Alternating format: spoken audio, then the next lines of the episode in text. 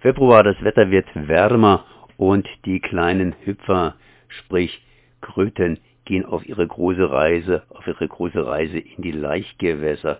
Und ich bin jetzt hier verbunden mit Sarah Christmann vom BUND. Erstmal herzlich gegrüßt. Hallo, vielen Dank für die Einladung.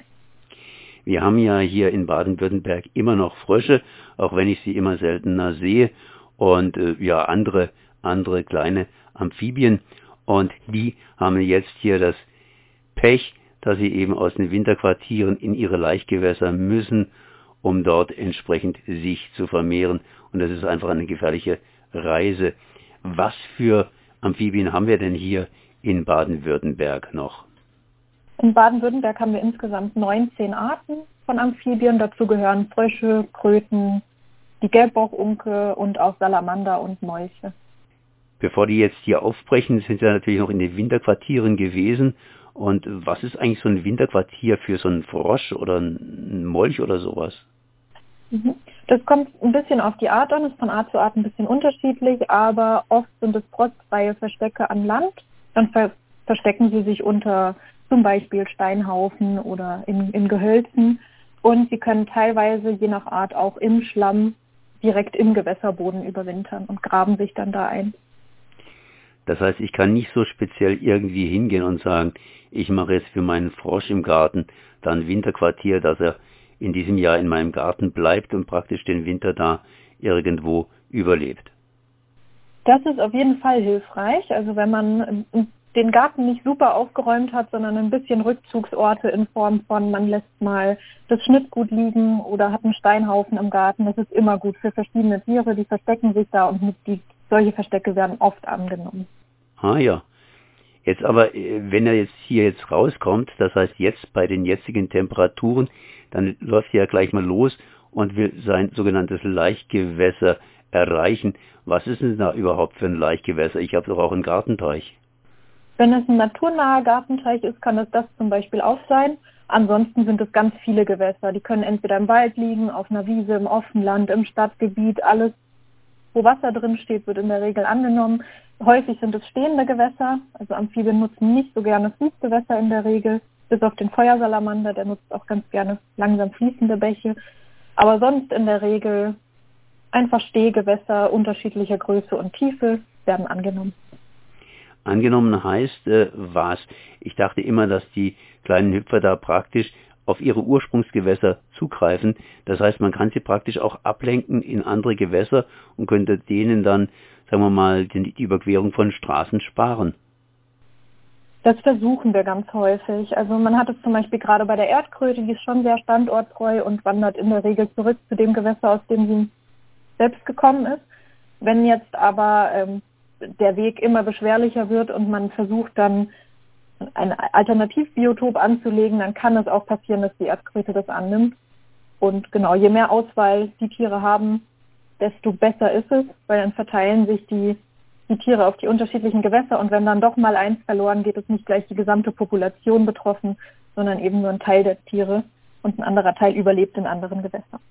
Das heißt, es ist also ein bisschen komplizierter. Ich weiß jetzt von den äh, Schildkröten, wenn die schlüpfen, dann kommen gleich die Möwen und die haben ein Festmahl. Im Augenblick schlüpfen ja nicht die Kröten, sondern die kommen einfach hervor und bringen dann erstmal ihren Laich ins Gewässer rein.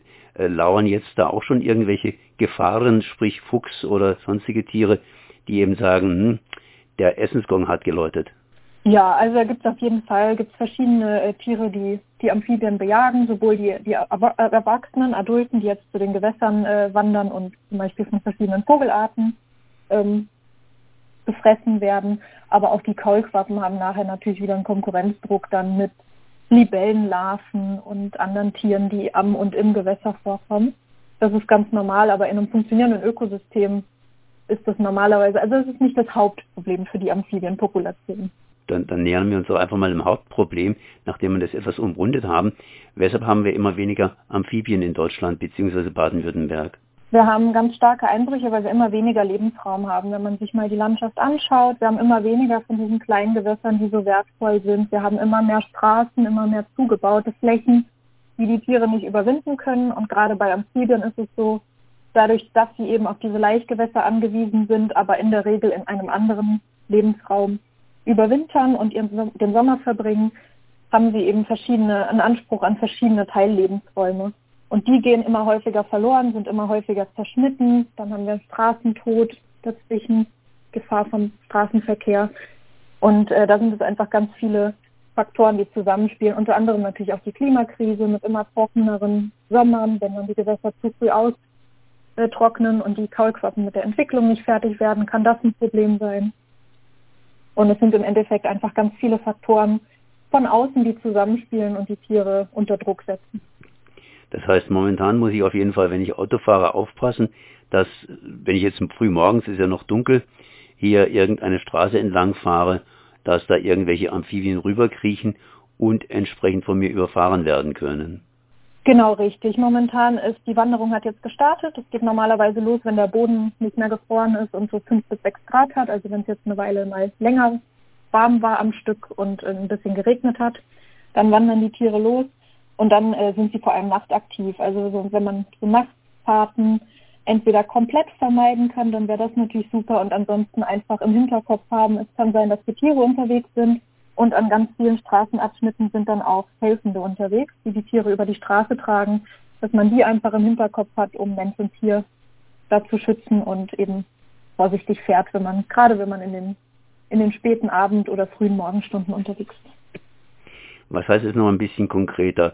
Für den Wolf ist ja praktisch das Auto der stärkste Feind. Wie muss ich da das Auto erstmal einstufen in der ganzen Gefahrenklassenliga? Also bei Amphibien ist es eben auch so, wir haben noch ganz viele ungesicherte Straßenabschnitte. Da werden schon viele Tiere zu Tode gefahren. Und äh, wenn man da einfach den, also vorsichtig fahren ist auf jeden Fall ratsam. Und in der Regel sind ganz viele Straßenabschnitte aber sowieso mit so ähm, Warnhinweisen, da ist dann so eine Kröte auf dem Straßenschild versehen. Wenn man sich da an die, an die Tempolimits hält und ein bisschen nachsichtig fährt, dann kann man schon viel, viel helfen. Das heißt, ich muss auf die Bremse treten oder kann ich einfach über die Amphibien rüber, rüberfahren, nach dem Motto, einen Reifen rechts, einen Reifen links? Gibt so ein bisschen, also nicht ganz klar, ob der Unterdruck den Tieren, ähm, also den Tieren Schaden zufügen kann, wenn, wenn sie unterm Auto sind. Deswegen sollte man möglichst langsam fahren. Wenn man mit 30 km/h fährt, ist es in der Regel so, dass die Tiere, wenn sie unter dem Auto sitzen, keinen Schaden nehmen. Ich weiß jetzt, dass der BUND da ein Projekt hat und zwar, er möchte ganz einfach hier in Baden-Württemberg Amphibiengewässer so ein bisschen promoten. Wie sieht es denn damit aus? Mhm, das ist ein Projekt, das ist vom Umweltministerium gefördert und das führen wir vom BUND zusammen mit ABS und NABU durch.